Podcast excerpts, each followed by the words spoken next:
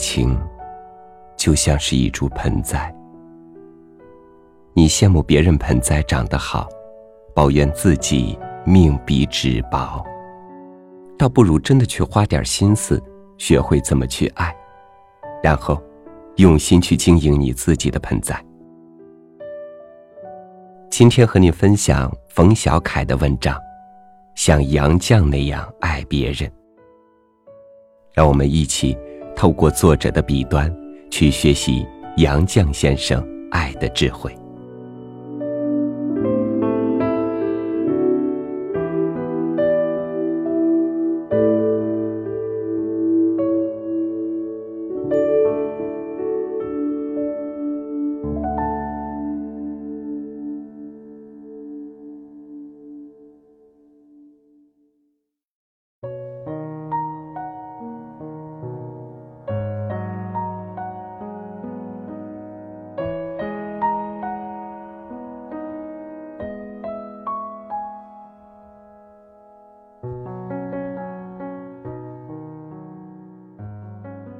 小时候迷恋张爱玲，总想拥有她那样的凌厉风骨，成为旷世奇才。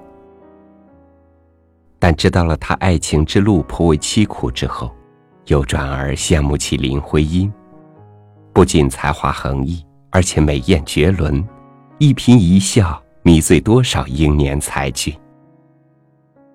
而当经历了生活中的种种跌宕与平淡，看尽了身边的分分合合，只想像杨绛那样平静的爱一场，一男一女，一夫一妻，一生一世。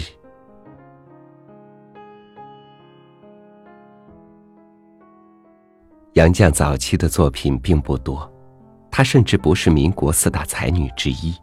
更没有同时期的萧红、张爱玲名气大。是她没有显赫的家世吗？是她没有过人的才华吗？是她不年轻貌美吗？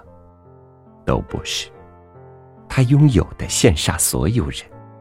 京师高等检察厅厅长杨荫抗之女，自幼聪慧，通晓三国外语，光在清华大学读书时的追求者就有七十多人。他只是用自己的一生成就了另一个人。他依偎在他的生命里，暂且收起自己的光芒，做了那个人的帮助者。我做过各种工作：大学教授、中学校长兼高中三年级的英语教师，为阔小姐补习功课，还是喜剧、散文及短篇小说作者等等。但每项工作都是暂时的，只有一件事终身不改。我一生是钱钟书生命中的杨绛。这是一项非常艰巨的工作，常使我感到人生实苦。但苦虽苦，也很有意思。钱钟书承认他婚姻美满，可见我的终身大事业很成功。虽然耗去了我不少心力体力，不算冤枉。钱钟书的天性没受压迫，没受损伤，我保全了他的天真、淘气和痴气，这是不容易的。杨绛今年一百零四岁了，依然精神矍铄，笔耕不辍。他是聪明的，更是幸福的，有那么多恩爱时光可以去追忆。在著名的牛津大学，有一个地标性的建筑叫布莱克威尔书店，它门面很小，却是世界上最大的书店之一。而更被人津津乐道的是，八十年前在这个地方，有一对爱人买不起书，就每天来此一起蹭书。生活不易，就以比赛谁书看得多来苦中作乐。日日流连于此，以书传情。这对爱人就是钱钟书和妻子杨绛。当年，钱钟书来牛津读文学，是自费的。杨绛因为报名晚了，无法和钱先生共读一个专业，也不愿向患病的父亲要钱支付高额的学费，就选择做旁听生自修文学。两个人刚去的时候，租住在别人家，房间太小，伙食也不好。眼看着学业繁重的丈夫日渐消瘦，杨绛心疼不已。虽然每次都尽量把饭省下一半留给钟书，可吃不惯西餐的钱钟书还是常常食不果腹。杨绛于是下决心一定要找到大一点的房子，自己做饭给爱人吃。终于迁入新居了。第一个早晨，杨绛晚睡还没醒，香喷喷的烤面包味儿就飘到床边。只拿笔杆子没拿过锅铲的钱钟书，竟端着亲手做的早餐等着妻子品尝。牛奶、红茶、面包、鸡蛋、蜂蜜、果浆，中西结合，还配着高脚的托盘。杨绛感动极了，从此，钱先生为妻子做早餐的习惯便延续下来，一直到老。闲暇之余，夫妻俩还会唱点小曲。杨绛让父亲从国内寄来原曲选教钟书哼唱，谁想他故意捣乱，一边学一边自己声情并茂的反串。把杨绛逗得笑破肚皮。有一次，杨绛练毛笔字睡着了，钱钟书心血来潮，偷偷的在他脸上作画。醒来之后，杨绛脸都快洗破了，墨汁还没掉。钱钟书心疼不已，后来只得画了杨绛的肖像，在上面描胡画须，过过瘾。很多年后，当自己也有幸来到牛津生活，每次经过他们租住的二层小楼，总会抬头望望，想象着这对神仙眷侣嬉笑打闹的恩爱模样，仿佛曾经的身影和时光还在。牛津对于杨绛和钱钟书来说，是一生中无法忘怀的记忆，也因为。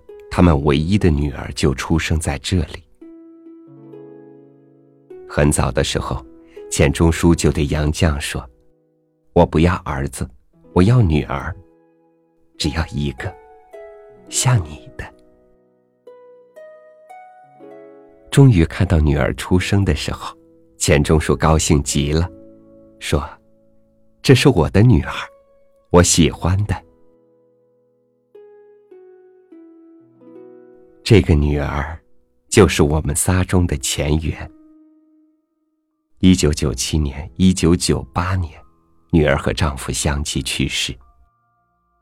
二零零三年，杨绛先生以九十二岁的高龄执笔追忆逝去的孩子和爱人。可以想见，该有多少心酸和泪水涌上心头。好在，拥有的时候。曾是那么温暖。也许，从清华园的第一次相遇开始，他们的爱情就注定了是一场传奇。二十岁的杨绛对一袭青衫的钱钟书一见钟情，而钱钟书用一首好诗告诉杨绛：“非君莫属。”无论是在古月堂门外。还是异国他乡，无论是年少得意时，还是容颜老去；无论平淡如水，还是坎坷难行，珍贵的一直不是才子佳人缠绵悱恻，而是两个人始终彼此陪伴。我原是父母生命中的女儿，只为我出嫁了，就成了钱钟书生命中的杨绛。她用一生成就了她的丈夫，最终也成就了自己。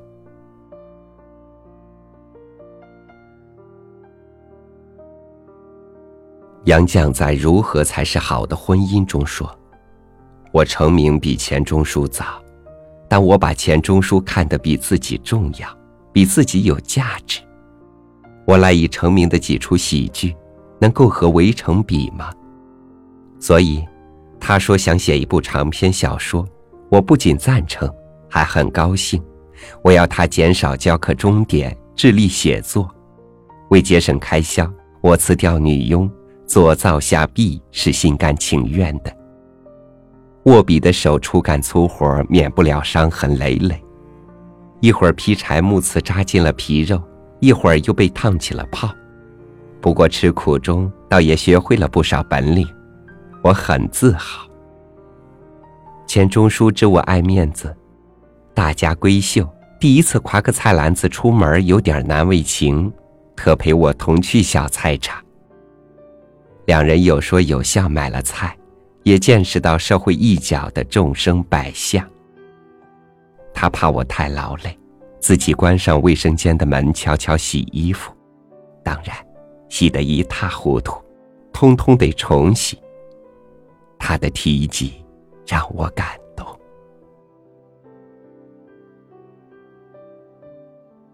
他用自己的人生智慧。在最合适的时间做了最正确的取舍，换来的是钱钟书的一生挚爱和无数个朴实无华的日子。最贤的妻，最才的女。这是钱钟书对杨绛的评价。谁又能说，这不是一个男人对女人最长情的告白？而这个世界，若男人就像男人，女人就像女人，该少了多少纷扰烦忧、怨恨情仇？不管前路是近是远，不管幸福快乐是短是长，有一个家，有事可以做，能看到最亲近的人安然生活着，就好了吧。世间好物不坚牢，彩云易散琉璃脆。得到的结果总是失去，相聚得来还须散。人生得此爱过，不再遗憾。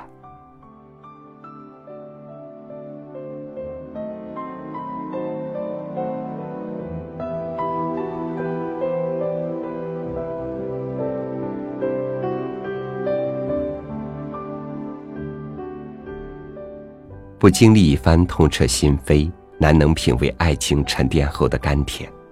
爱情的珍贵在于，他一定要两个人共同穿越重重阻碍，才能采撷到最美的情感果实。战胜这些阻碍，你需要对你的另一半有足够的信、足够的让、足够的舍。欢迎关注微信公众号“三六五读书”，和我分享你的心情。我是超宇，明天见。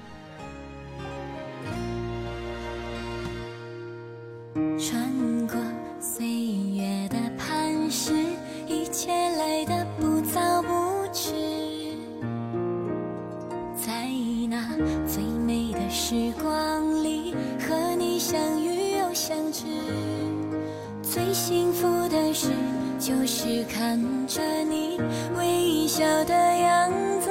一动一举，相互牵绊着彼此。倘若爱要千锤百炼，才能够更加坚实。我愿用尽我的所有，全心全力去坚持。无论是发生什么样的事，无论走到了何。时，我也